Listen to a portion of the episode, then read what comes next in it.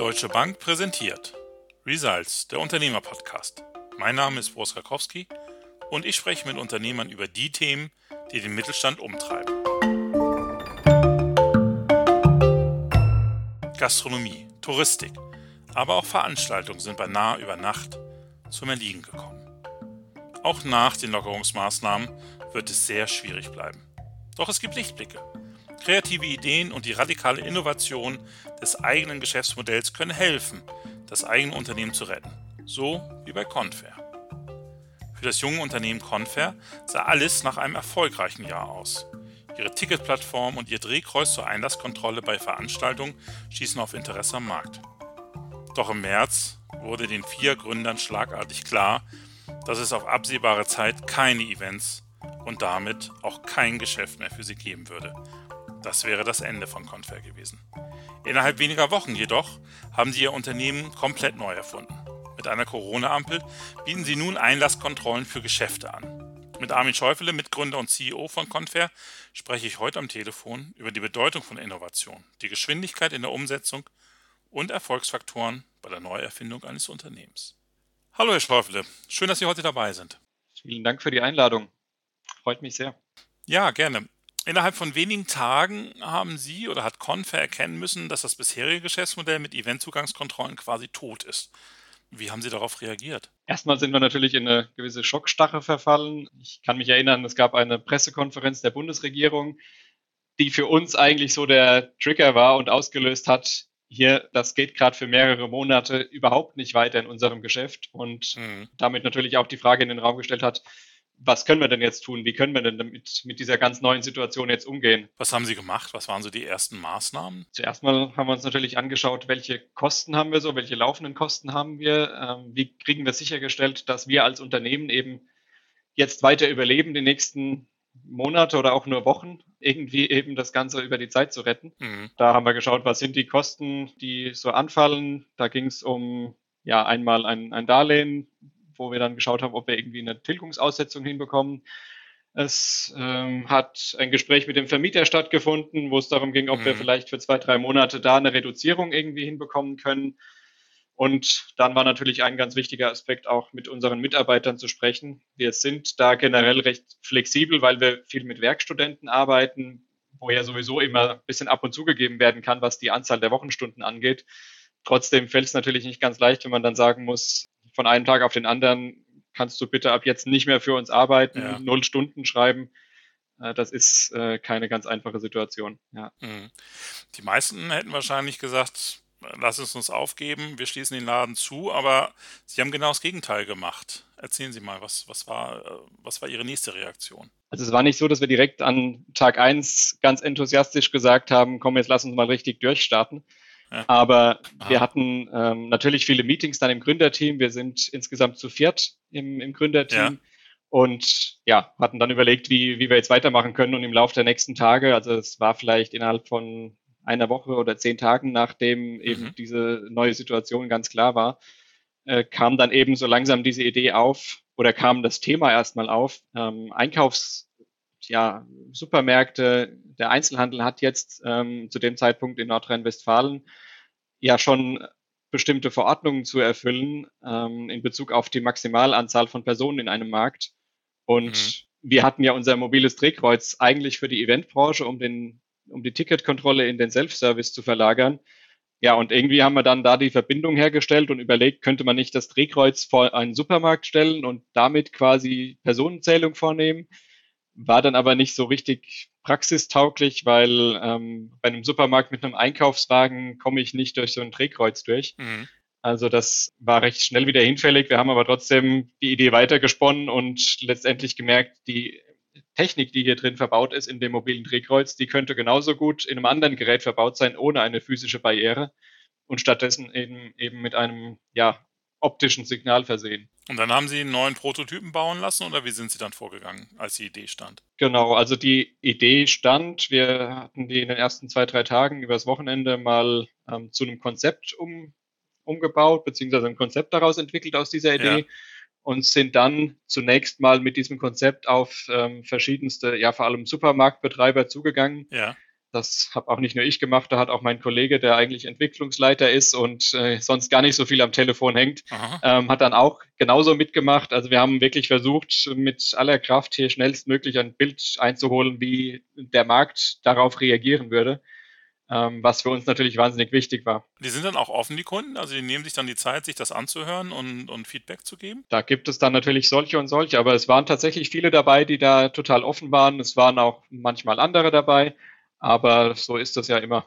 Mhm. Aber die allermeisten waren total hilfsbereit und offen. Und natürlich stand für alle die Frage im Raum, wie lange hält diese Ausnahmesituation an und ähm, damit verbunden natürlich auch, lohnt sich überhaupt so eine Anschaffung eines äh, einer Ampel oder äh, kriege ich das mit Mitarbeitern irgendwie hin über ein paar Wochen. Wie ging es dann weiter? Also wann, wann stand denn mal das erste Produkt? Das war dann auch wieder eine Sache von ein paar Tagen.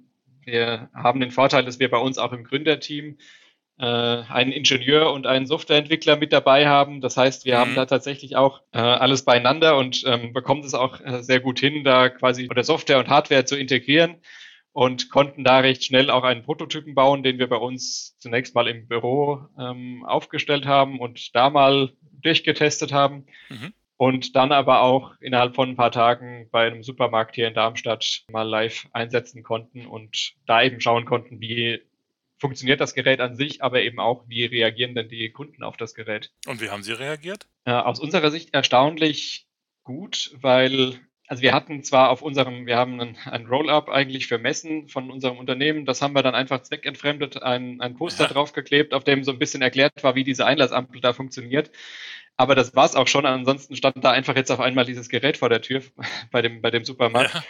Aber es war trotzdem, wurde sehr gut wahrgenommen. Die Frage ist ja immer, wie reagiert der erste Kunde, der auf eine rote Ampel stößt? Wenn da mal eine Schlange in so einer roten Ampel ist, dann ist es ja kein Thema, dann stelle ich mich natürlich hinten an.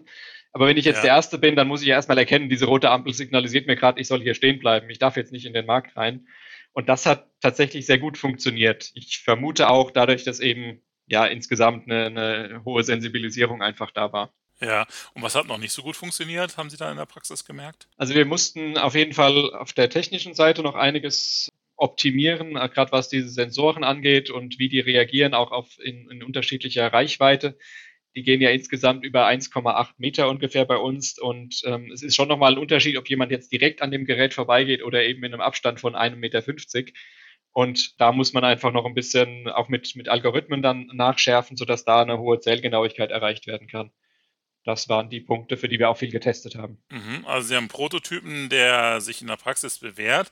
Nun haben Sie ja aber eine völlig neue Zielgruppe bislang. Ja, bislang waren es ja Eventveranstalter, nehme ich mal an, die Sie hauptsächlich angesprochen haben mit Ihren Produkten. Jetzt ist es der Handel, den Sie wahrscheinlich noch überhaupt nicht kennen. Also wie macht man sich da als Unternehmen bekannt mit so einem ganz neuen Geschäftsmodell? Tja, das war tatsächlich also zu 100 Prozent eine andere Branche. Mhm. Da hatten wir in unserem CRM-System noch keinen einzigen drin bis, da, bis dahin. Mhm. Ja, natürlich viel mit Telefonieren, viel ähm, versuchen über das persönliche Netzwerk auch an Handelsverbände und so weiter eben heranzutreten. Mhm. Und äh, was noch dazu kam und was tatsächlich auch äh, sehr gut funktioniert hat in unserem Fall, ich habe diese Idee einfach mal an verschiedene Medien gestreut und versucht, ob man da nicht mit dieser Story auch irgendwo ankommen kann und ähm, da eine gewisse Präsenz erreichen kann. Und? Indem man eben die Geschichte erzählt, wir sind ein Event-Startup, ja. also ja, recht verletzliches junges Unternehmen in der Branche, die mit am stärksten und direktesten betroffen ist von Corona und haben jetzt hier gerade was Neues entwickelt, mit dem, womit wir uns vielleicht retten können. Ja. Und diese Idee habe ich an, oder mein, mein Kollege, mein Mitarbeiter hat auch noch ein bisschen dabei, ähm, auch noch mitgemacht, auch verschiedene Zeitungen angerufen und eben geschaut, wo man damit ähm, vielleicht auf Interesse stößt. Und wie war die Resonanz? Die Resonanz, meistens gab es keine Resonanz, muss man ehrlicherweise sagen. Aber in einem Fall hat ein Redakteur von Gründerszene darauf reagiert, der gerade sowieso einen Artikel geschrieben hat zu Startups, ähm, die irgendwie das Beste draus machen aus der Krise und unsere, unseren Ansatz da sehr interessant fand mhm. und dann über uns berichtet hat. Dieser Artikel war sehr erfolgreich, ähm, wurde viel mhm. gelesen, viel geteilt, erschien dann auch nochmal in, in der Welt, die ja zur selben Gruppe gehört wie Gründerszene und ja. von da an hat sich das eigentlich ähm, verselbstständigt. Dann waren zwei, zweimal waren Fernsehteams bei uns vor Ort, die dann ja. gedreht haben und ja, verschiedene Zeitungen sind auf uns aufmerksam geworden. Irgendwie ist da auf einmal dann eine Welle ins Rollen gekommen. Und Sie konnten sich dann quasi vor Anfragen nicht mehr retten. Wie, wie geht man denn damit um? Also was, was, wer hat denn da so gefragt? Äh, von wem gab es Interesse und wurde auch schon Geschäft draus gemacht? Ja, also es war natürlich ähm, vor allem Einzelhandel, der, der angefragt hat und der Interesse daran hatte, aber es kamen auch immer mehr, ja, alle möglichen, an die wir gar nicht so gedacht hatten, Museen, eine Zulassungsstelle, Schwimmbäder, Freibäder, Bildungseinrichtungen. Es war auch mal ein Rentner dabei, der unbedingt seine Optimierungsidee mit uns teilen wollte und zwar auf mhm. keinen Fall telefonisch, sondern unbedingt bei einem Café bei uns vor Ort, ähm, um dann auch mhm. sicherzustellen, mhm. dass wir eben nicht einfach seine Idee klauen und ähm, ihn dann nicht beteiligen. Mhm. Ich weiß bis heute nicht, was die Idee gewesen wäre. Ich vermute mal irgend sowas ähm, in Richtung Desinfektionsmittel am Gerät installieren. Ja. Damit wäre er aber nicht der Erste gewesen. Ja. ja, also es kommen die interessantesten Anfragen. Vertriebspartner aus Bosnien-Herzegowina und Dänemark, die sich angeboten haben also war, da war alles dabei. Und haben Sie auch schon Geräte jetzt verkauft? Wir haben einige Geräte verkauft und haben auch Teststellungen im Moment am Laufen. Mhm. Das ist ja gerade bei den großen Ketten oft ähm, die normale Vorgehensweise, dass man eben erstmal in einem Markt beweist, wie das Gerät funktioniert über einen Zeitraum von zwei, drei Wochen, ähm, bevor das dann eben über viele Märkte, manchmal hunderte Märkte ausgerollt wird. Was erwarten Sie denn? Wie viele Geräte werden Sie bis Jahresende verkauft haben? Das ist eine sehr gute Frage. Für mich ist im Moment eigentlich alles zwischen 50 und 5000 Geräten realistisch. Das lässt sich aber immer noch schwer absehen. 5000 ist ja eine Ansage. Bekommen Sie das hin? Also als, als relativ kleines Unternehmen?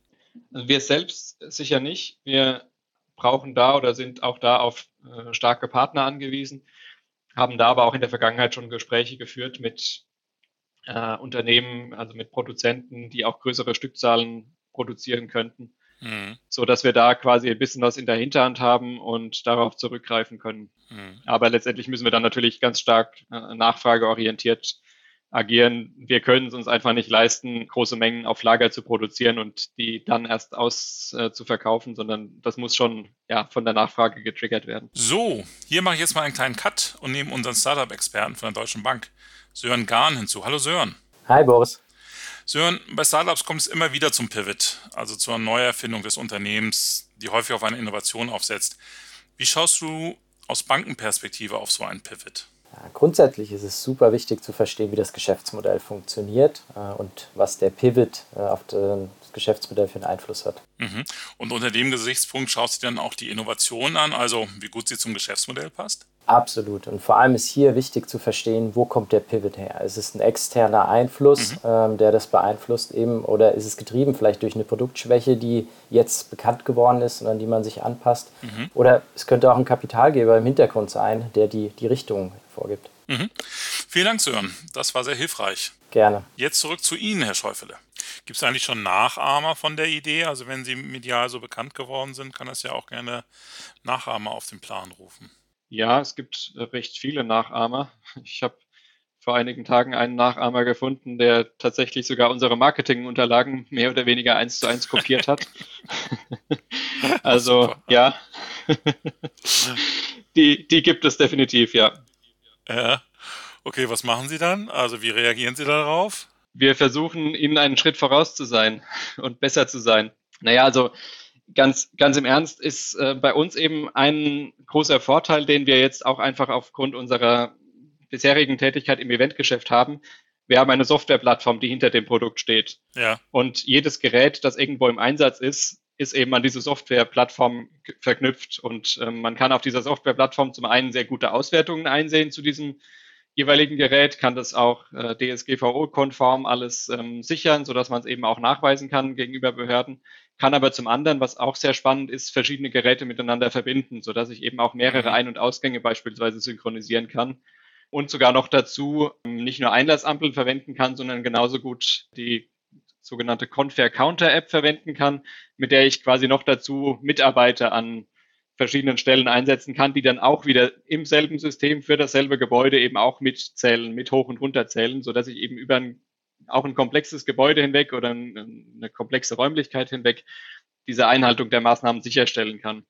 Und also am Ende macht die Software den Unterschied. Die Software macht den Unterschied, genau, ja, ja. Sehr schön, Herr Schäufele. zum Schluss immer gerne meine Frage oder meine Bitte, drei Empfehlungen für andere Unternehmerinnen und Unternehmer. Also Sie haben ja nun wirklich schon einige Erfahrungen jetzt gerade zuletzt zum Thema Innovation gesammelt. Was können andere da mitnehmen? Was, was wären Sie die drei Tipps, die Sie anderen Unternehmerinnen und Unternehmern geben?